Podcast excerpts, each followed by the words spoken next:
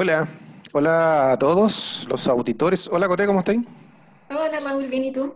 Bien, bien. Entusiasmado como siempre de un nuevo capítulo donde vamos a entrevistar a una, a una emprendedora súper súper entretenida y que la, la conocemos de antes, pero también queremos que, que la conozcan todos porque lo que ella hace es súper súper entretenido y nos va a dar algunos eh, tips súper buenos de, de su carrera como emprendedora. Ella es Cassandra Marcel, te voy a presentar al tiro nomás. Diseñadora y emprendedora, es dueña de dos emprendimientos, Laser Now, una empresa de servicios de diseño en corte láser, y Zebra Diseño que se dedica a la decoración. ¿Sí? ¿Cómo estás, Cassandra? Hola Raúl, hola Coté, súper bien, ¿cómo están ustedes? Bien, gracias. Capítulo número 10 ya, celebrando el capítulo número 10.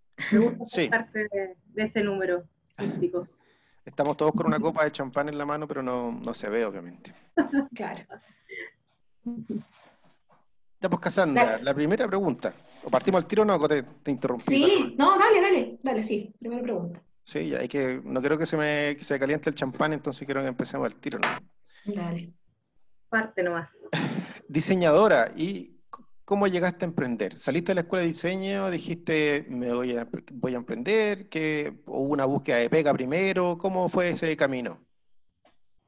Mi camino parte siempre junto a mi compañero Marco, que es mi socio, mejor amigo y compañero de trabajo.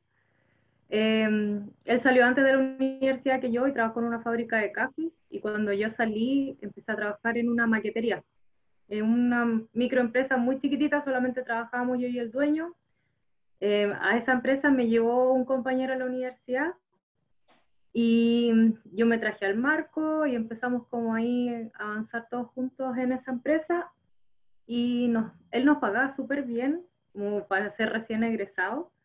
Entonces, y nosotros teníamos muy pocos gastos, vivíamos ambos con mis papás, entonces tuvimos la oportunidad de ahorrar buena plata y descubrimos el corte láser ahí. Bueno, en la universidad también había corte láser, pero cuando yo salí estaba como recién llegando la máquina, entonces no tuve esa oportunidad de interactuar mucho, pero en la maquetería sí, pues era súper útil, eh, preparar los archivos para maquetería tiene su ciencia y posteriormente como conocer cómo se podría mejorar esos procesos y qué sé yo, nos llevaron a, oye, acá igual hay una oportunidad, podríamos agarrarla después de como un año, un año y medio más o menos, ya dijimos, ok, nos lanzamos, veamos cómo probemos. Como- no, no perdemos nada al final. Claro. no, no íbamos a quedar en la calle, era, era un riesgo controlado, como se dice. Oye, y O sea- el corte láser en esa época, tú me decís, no estaba como tan, tan masificado. Ahora han llegado como más, más competencia. ¿Cómo, cómo has manejado eso? Sí, el, bueno, cuando salimos, el corte láser, nadie lo cachaba, o sea, la Mm. gente que está en nuestro entorno sí, obviamente, pero mucha gente que quería hacer cosas no tenía idea cómo hacerlas y, y en ese momento, que estoy hablando de hace ocho años igual, como que el láser sonaba o a depilación o a un tema como súper futurista, así de robots tirando rayos láser, ¿cachai? Como... Ah. Entonces, de a poco se empezó a conocer como cuáles eran los resultados del corte láser y así se empiezan a abrir como caminos de, de qué se puede hacer. Y en esa exploración, cuando yo entro al mercado, habían dos ya funcionando bien, que hasta la actualidad ellos son competencia mía, y efectivamente han surgido muchos, muchos competidores con sus propias máquinas y, ofreciendo cosas parecidas a mí o yéndose para el otro lado, haciendo sus propios productos, qué sé yo. Pero creo que hay mercado para todos todavía. No, ha sido un problema para nosotros, no ha significado una baja ni pérdida de público. Claro, porque así también como se ha empezado a conocer más, eh, se ha empezado a masificar, porque claro, a mí, cuando tú me decías láser, suena como a, al principio sonaba como a caro, un servicio como premium. pues. Y lo era. La máquina era mu- muy, muy cara. La primera máquina que nosotros compramos nos salió carísima y era muy mala. Entonces, era una super inversión con un resultado muy pobre porque nos duró un año, con mucha suerte un año, porque muchas panas entre medio, qué sé yo. Pero ahí también vaya aprendiendo. En un año uno aprende harto dedicándose a una cosa específica. Claro. Entonces, ahí empezamos a entender un poco cómo funciona el medio, también aprender a vendernos, como yo me empecé a dar cuenta por los cursitos que iba tomando como de emprendimiento, porque uno no sabe emprender, pues tiene que aprender a emprender. Entonces, en esos cursos, cuando yo contaba lo que hacía, captaba clientes. Entonces, yo iba a un curso y terminaba, no sé, con cinco clientes como, oye, ¿tú me podrías hacer la etiqueta de mi producto? Sí. Oye, ¿me podrías hacer la caja de mi producto? Sí, sí, sí, sí. Entonces, se, empezaron a abrir como hartas oportunidades gracias a, esos movimientos en el proceso. Que es un poco el, el, plus que tienen ustedes como, como empresa, que como son diseñadores, pueden hacer, prestar el servicio completo, como el diseño más el, el corte o el producto final. Claro, y siempre ha sido nuestra ventaja competitiva, que para nosotros no existe ese cliente cacho que mucho, incluso hay clientes que llegan a mí diciendo, hola, soy un cliente cacho. Y hay que decirle como, no, onda, tú tienes una idea, potenciémosla, busquémosle. Eh, y efectivamente hay unos clientes que no, no rentan porque implican mucho trabajo y finalmente son productos que no ven la luz nunca.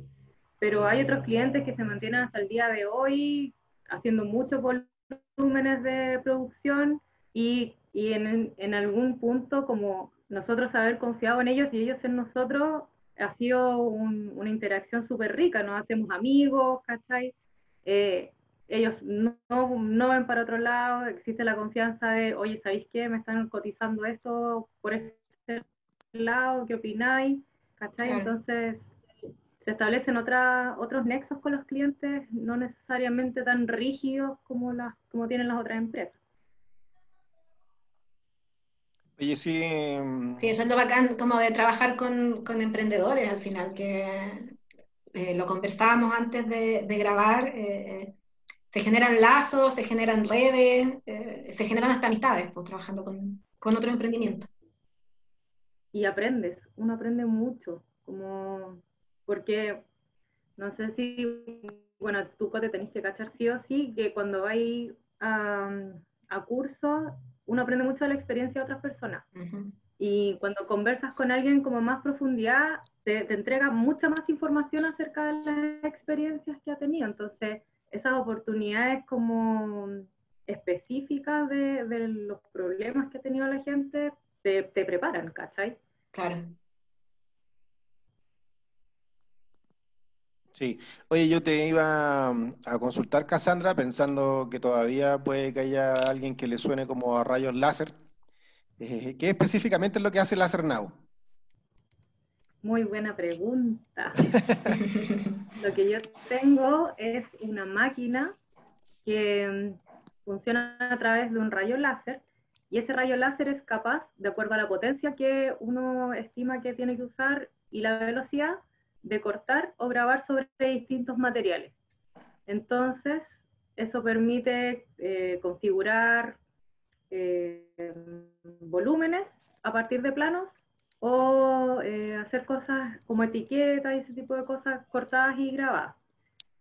Yo puedo trabajar con maderas, cartones, telas, cueros, plásticos como el acrílico, el PAI. El PAI es este material de las tarjetas de crédito pero en blanco, entonces se ocupa mucho para maquetería y para stencil, y mm, entonces vamos como desarrollando ahí utilizaciones, y bueno, hay clientes que son artistas que hacen sus propios materiales, como con telas creadas por ellos, mix de papel tela, y ahí también se generan otras instancias ricas de resultados de corte láser.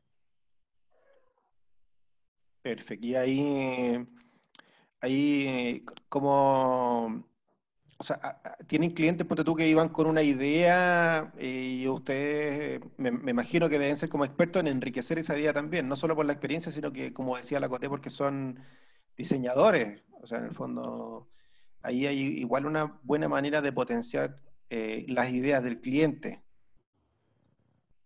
Sí, nosotros tratamos de trabajar lo menos robóticamente posible, como el archivo viene con un error, yo le digo al cliente, oye, tu archivo va a salir mal porque viene con un error. No, no lo pesco, lo tiro a la máquina, pucha, así salió. Entonces, o si me doy cuenta, oye, tú estás armando una caja, sabes que no te va a encajar porque no estás considerando el espesor del material. o detalles como que uno ya lo sabe, yo lo entrego, hago la, hago la asesoría correspondiente al diseño para que el resultado que va a tener el cliente sea el que él espera. Y ahí ustedes tienen, como que se les da algo especial, que tienen como dos líneas al final, hay productos que son súper concretos, por ejemplo, ya, la caja para tal cosa, pero de repente les mandan a hacer cosas donde pueden irse mucho más como en la y el logo y el, el letrero y, meterle mucho más de, de, su conocimiento de diseño en el producto en sí. Exacto, ponte tú toda la línea de premios, galardones que nosotros hacemos. Tenemos como varios que ya están prediseñados, pero hay muchos clientes que nos dicen como, oye, necesito un premio para tal evento, tú dale, porque yo confío en lo que tú vayas a hacer. ¿Cachai? Y te dan esa libertad total de elegir material, solamente te dicen, este es el presupuesto tope. Entonces, tenemos ese tipo de clientes también. Bueno, oye, eh, pensando en, en, en, un poco lo anterior, eh, ya, bueno, dijimos que tú eres eh, diseñadora y ya dijiste un poco de que tuviste que salir y hacer hartos cursos de emprendimiento como entre medio para mejorar un poco la mano, pero ¿qué cosas crees tú que, te enseñaron en la escuela de diseño que te ayudaron a emprender? Me imagino que alguna hay. ¿Hay hecho como ese análisis? Sí, mira, eh, siento que me funciona mucho haber aprendido metodología de, diseño, como esa estructura mental que uno después la tiene para prácticamente todo en la vida, es un conocimiento que yo aprecio mucho de la disciplina y que no solamente es para mi emprendimiento, como el, el design thinking lo enseñan para básicamente todo, todo emprendedor, y es, una ver que nosotros ya tenemos, ¿cachai? Eh, ponte tú el ramo de gestión, me sirvió mucho para poder administrar y, y ¿qué me faltó? Me habría gustado, por ejemplo, que nos enseñaran a, obtener financiamiento, como financiamiento enfocado en, en, diseño, sobre todo pensando en que eh, gubernamentalmente hay mucho interés en la industria creativa. Mm. Y, y ahí estamos nosotros, o sea, es nuestra misión estar ahí, ¿cachai? Y siento que eso ha sido desaprovechado porque es un conocimiento que podríamos haber traído desde, desde la escuela. Sí, Oye, tú, no, tú no, nos comentabas un poco que, que tú trabajabas con Marco, que, que, es tu compañero como desde la universidad incluso, y, a mí me gustaría preguntarte un poco acerca de eso, como el tema, tanto en pandemia como pre-pandemia, como lo que, lo que significa, porque en muchos emprendimientos pasa que uno trabaja con, con una persona cercana, un miembro de su familia. Eh, ¿cómo, se, ¿Cómo se separan ambos roles? Eh, ¿Cómo lo han hecho ustedes, por lo menos? Sí, nosotros no somos buenos para separar los roles, está todo bien, bien mezclado. Entonces, eh, la búsqueda está en siempre respetarnos en el rol pareja y en el rol empresa. Como, bueno, siempre, todo nace desde mucho amor también, como obviamente es mucho más fácil ponerte de acuerdo con alguien que tú quieres mucho, aunque estés en desacuerdo con esa persona, que con alguien que no quieres mucho y mm. quizás podéis pelear infinito, ¿cachai? Entonces, para mí ha sido un plus trabajar con la persona que amo, porque en verdad, incluso en, esos momentos que, tú tratas de mencionar, porque son como más difíciles, em, bueno, volvemos a la base, nos amamos, ahora conversemos de lo que tenemos que hablar, ¿cachai? Claro. Entonces, eh, es muy bonito desarrollar el, el emprendimiento así, porque em, todo lo que hacemos lo hacemos con mucho cariño, tratamos los dos de empatar. Nosotros somos personalidades súper opuestas, súper, súper, súper opuestas. Entonces tratamos de empatar como nuestra personalidad en muchas cosas. Y lo otro es que también aprendí a, a potenciar uno al otro, ¿cachai? Yo me doy cuenta de cuáles son las mejores virtudes del marco y, así podemos organizarnos y el de las mías.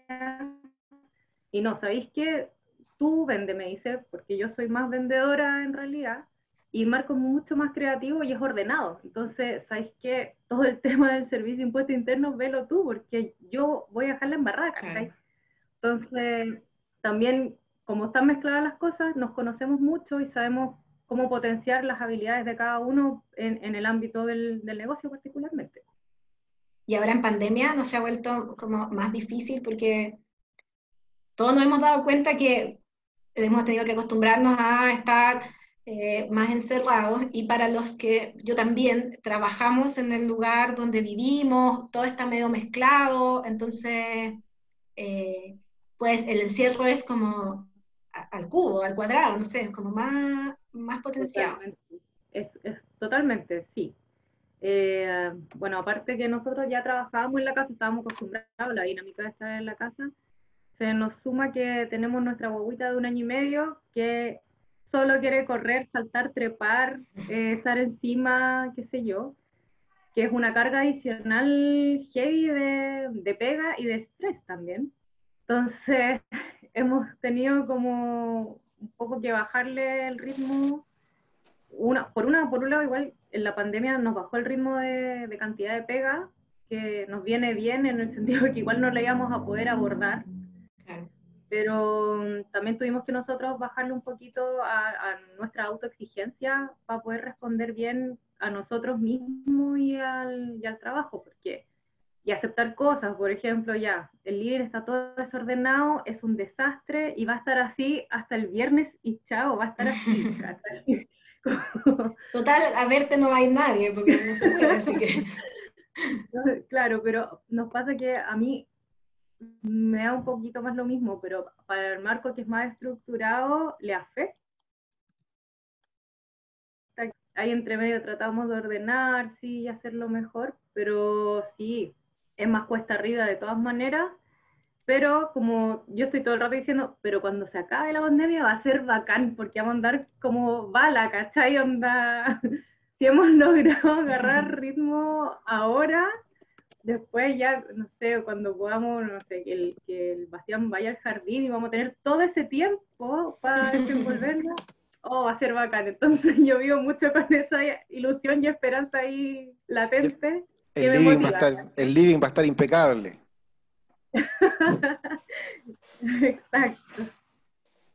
Oye, y eh, hablamos harto de Laser Now, pero dejamos un poco de lado tu otro, o su otro emprendimiento que es Zebra Diseño que antes nos estabas contando que ocupabas como todo lo, que le quedaba un poco y con eso has, montado, no sé si están así, pero un poco tu otro emprendimiento que se dedica a la, decoración.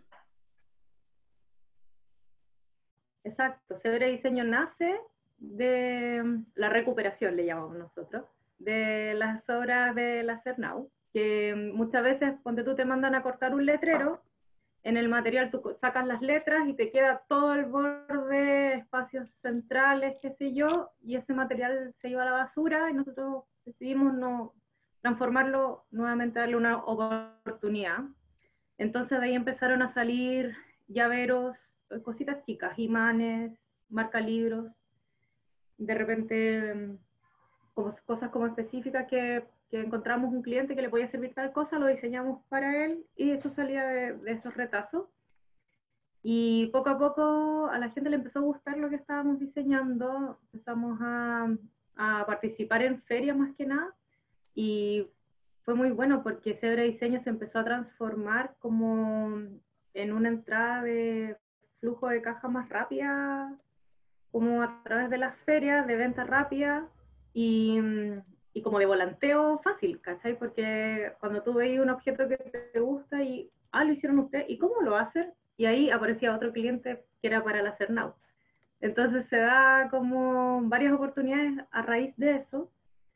Y de ahí empezamos como a abrirnos a la posibilidad de diseñar ya productos para Zebra Diseño, no solamente con los retazos, sino que gastar material directamente en, ese emprendimiento y a crear otros productos, qué sé yo.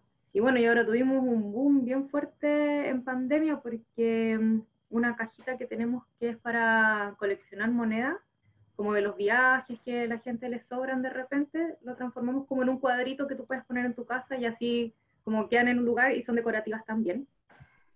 Y mm, ese producto lo compró Claudio Turra, que es un influencer en, Instagram, y él, claro, lo publica y nos arma todo un cuento de la cajita de la esperanza para cuando podamos volver a viajar, qué sé yo.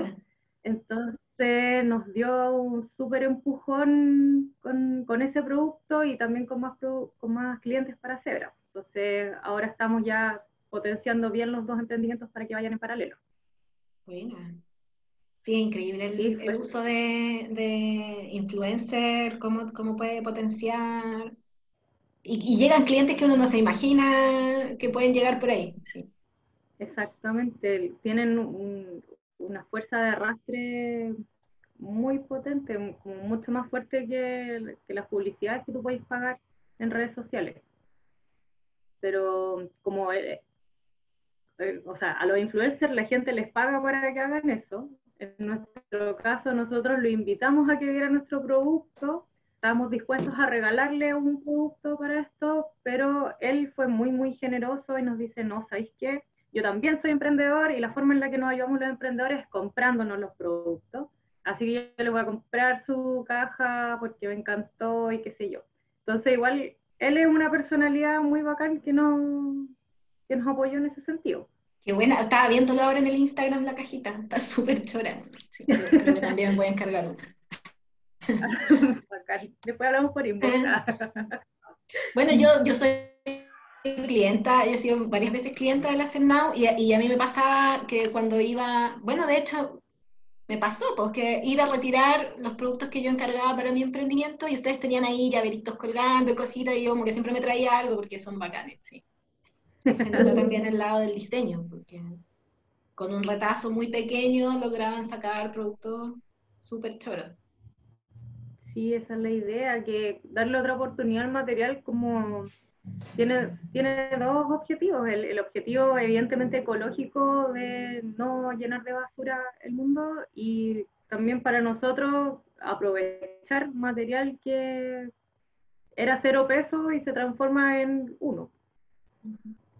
No, y aparte la diferencia entre ambos emprendimientos es que uno es muy a pedido, muy, muy como a la necesidad del cliente, y el otro es como lo que ustedes ofrecen, como que nace de ustedes para los demás, y es rico ver cómo al otro le, le gusta lo que tú estás ofreciendo finalmente.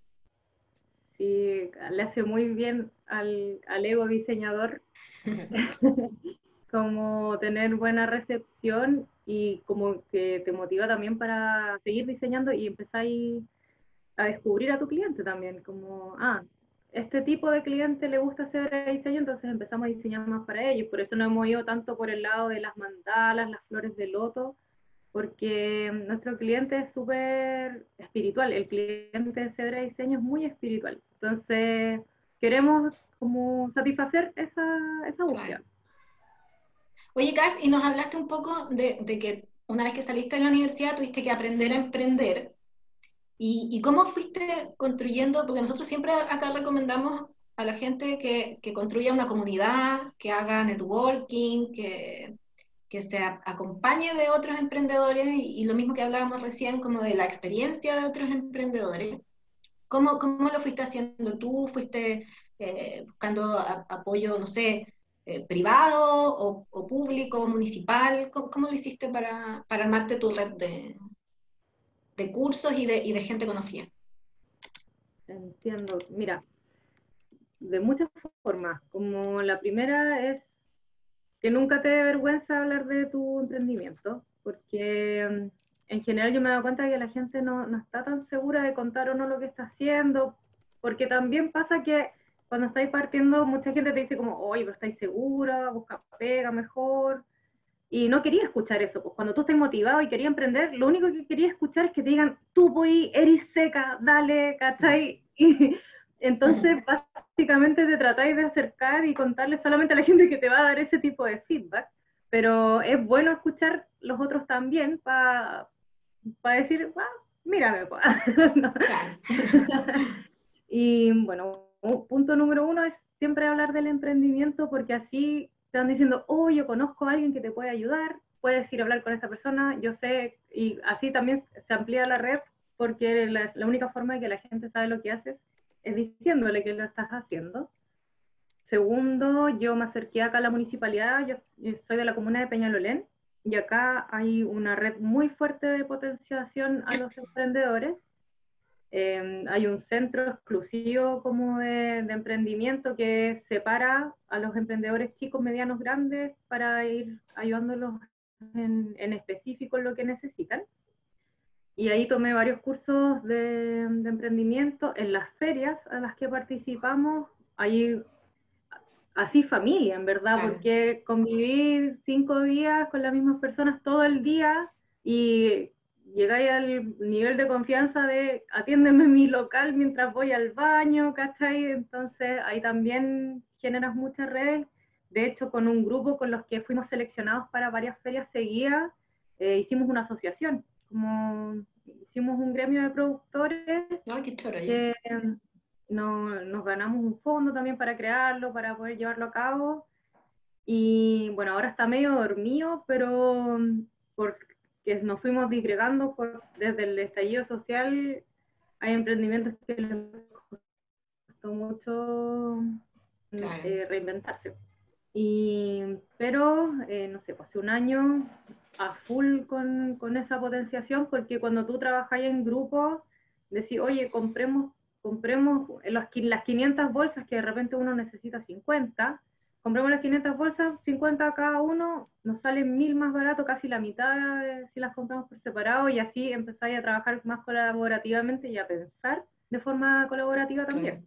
Y después entré a un centro de desarrollo de negocios de Cercotec, el de la Florida, y ahí recibí una asesoría muy, muy específica para mi negocio. Me tocó una asesora que también era muy seca y que mm, le encantó lo que yo hacía. Entonces, ella buscaba mucha información para facilitarme trabajo y, y me enseñó a, a delegar. Lo, lo, que más, más, más me enseñó de ella fue a delegar, porque tú tratáis de abarcar todo y, y, en general está bien al principio, pero nosotros ya llevamos harto rato mando y, y necesitábamos que un contador viera la contabilidad, así, una cosa básica en realidad, pero que era carga que estábamos absorbiendo nosotros, ¿cachai? Que no tenía sentido, así como era más caro, ella nos hacía todos los cálculos, como es más caro tu tiempo perdido en hacerlo, en hacerlo mal incluso y tener que ir a arreglar la embarrada,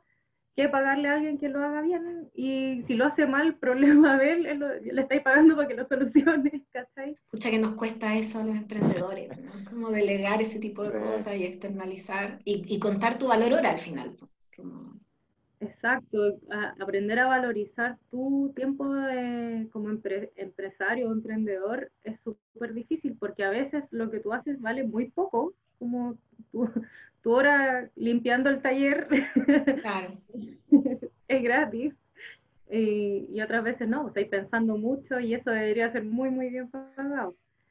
Y efectivamente hay que aprender a buscar ayuda en, en los lugares adecuados también y a confiar. se trata mucho de soltar y confiar también. Qué buena. Oye, Cassandra, nos, nos has dado hartos temas en los cuales podríamos profundizar toda la tarde, pero quiero, quiero hacerte una, una, una, última pregunta, que me encanta hacerla, que es que, ¿qué, ¿qué consejo le daría esta Cassandra ahora más madura, seria, responsable, a esa Cassandra que entró a la universidad como con otra mirada? ¿Qué, qué, ¿Qué consejo le podría dar a esa, a esa Cassandra? Uy, es una pregunta bien amplia. Me gustaría decirme que, que hay, pasos que no era necesario tomarlos de esa manera. que, bueno, al final uno trata de ser como una super mujer y como también te sientes súper capaz de aprender muchas cosas, empiezas a aprender muchas cosas, pero no es necesario que tú las sepas hacer todas. Entonces, quizás si me hubiera dedicado mucho más a cosas específicas, ya me habría desenvuelto mejor en eso. Creo que por ahí pasa. Me, me diría a mí misma, enfócate en diseñar bien, en aprender a atender muy bien a los clientes, que es como lo que finalmente te lleva a que un buen cliente que está satisfecho y feliz responde bien, te trata bien, vuelve muchas veces y te recomienda. Entonces, creo que todo emprendimiento tiene que partir por ahí, desde observar al cliente, entenderlo, quererlo. Y, y eso, como buscar, buscar aprender antes a desligarte de todas las responsabilidades y a, a delegar. Buena, buena respuesta. Ya, pues. Oye, muchas gracias, Cassandra, por dedicar este tiempo a, a, contarnos tu experiencia. Esperamos que también a la gente, a nuestros auditores les haya gustado. Vamos a dejar ahí en el, en el Instagram un, enlace a tus, a tus dos eh, emprendimientos para que los puedan ver y vean todas las cosas entretenidas y bonitas que, que haces con tanto cariño, al igual tú, tú con, el, con el marco. Muchas gracias, gracias a ustedes por la buena onda y la invitación. Yo feliz, me encanta. Yo no conocía este podcast, ayer lo, antes de ayer lo empecé a escuchar y me gusta mucho, está muy bueno. Muchas gracias. gracias. Que estés súper bien, Cassandra. Igual, chiquillos, que estén muy bien. Felicitaciones. Gracias. gracias. Ya, oye, qué buena entrevista la Cassandra. De verdad, yo sentí que nos dio muchos temas pa, para pensar que sí, tienen que ver para con el profundizar después. Sí, sí, podríamos haber hecho un especial. y ella no eh, lleva harto tiempo emprendiendo, pero tampoco, tampoco tanto. Igual eh, habla harto de, de cómo un, empre un, emprendedor va creciendo, va haciendo redes, súper entretenido. Sí. Ya, pues ahora vamos a nuestra sección de libros, en donde la Coté nos recomienda lecturas. Coté. Ya, mira, el libro que, que, les traje hoy día, yo lo traje pensando un poco en lo que nos ha ido provocando como en nuestro interior el, el vivir en una pandemia.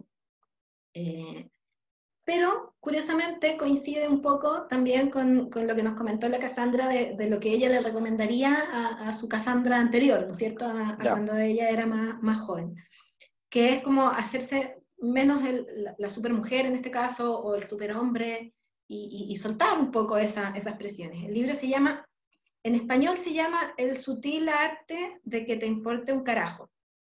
En inglés era, era que te importe una mierda, pero lo tradujeron, lo censuraron un poco.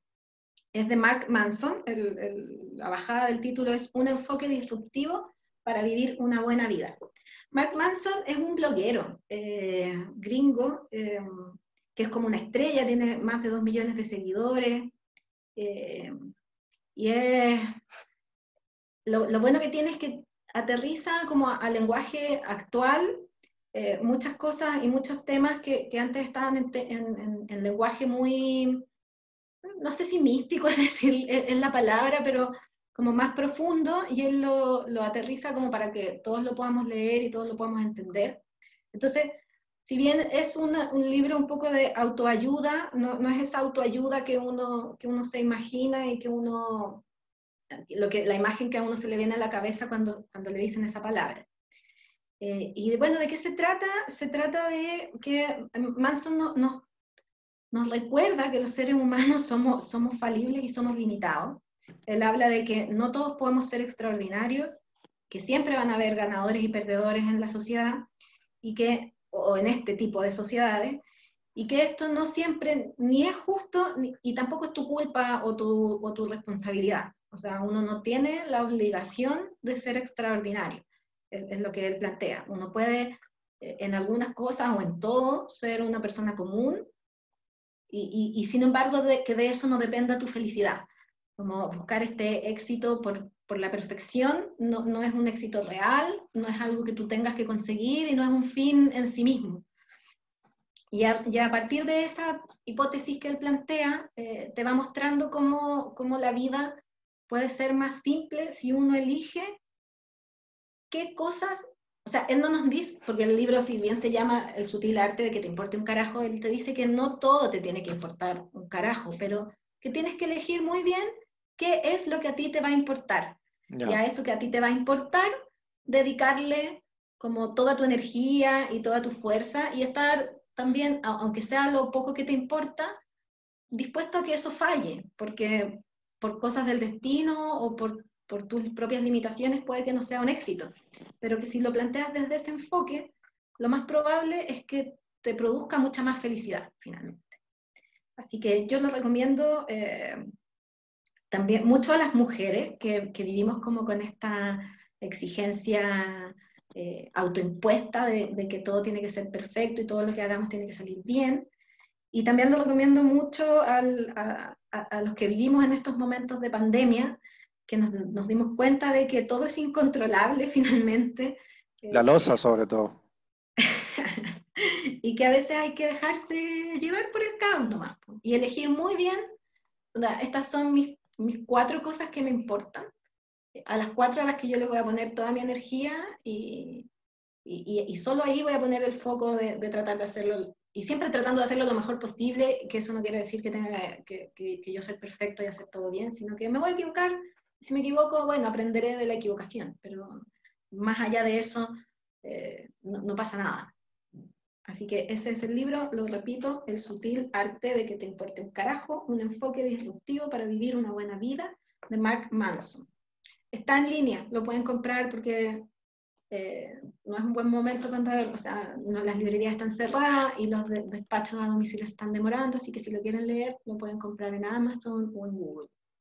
Ah, perfecto. Oye, sí, súper atingente lo que nos contaba la Cassandra, con el tema, por ejemplo, que lo decía el el ejemplo con su living, hay cosas sí. que, que, que, bueno, que se pueden transar, digamos, no, no, no, no, esperando que uno pueda ser perfecto en todo. Y algo que nos cuesta harto a los emprendedores. Así es, así es. Ya, pues genial. Damos entonces por concluido este capítulo. Esperamos que les haya gustado. Como siempre, les vamos a dejar un, un post ahí también en nuestro Instagram, Emprendiceno Chile para contarles eh, y dejarles el link de los emprendimientos de la Casandra también para que los vean, las cosas que hace. Y, eso, y el del libro también, en un par de días más, vamos a dejar también ahí el, el nombre por si no lo alcanzaron a anotar o no saben cómo se escribe. Sí, genial. Ya pues, muchas gracias Cote, que estés bien. Gracias a ti. Y gracias a todos. Chao. Chao.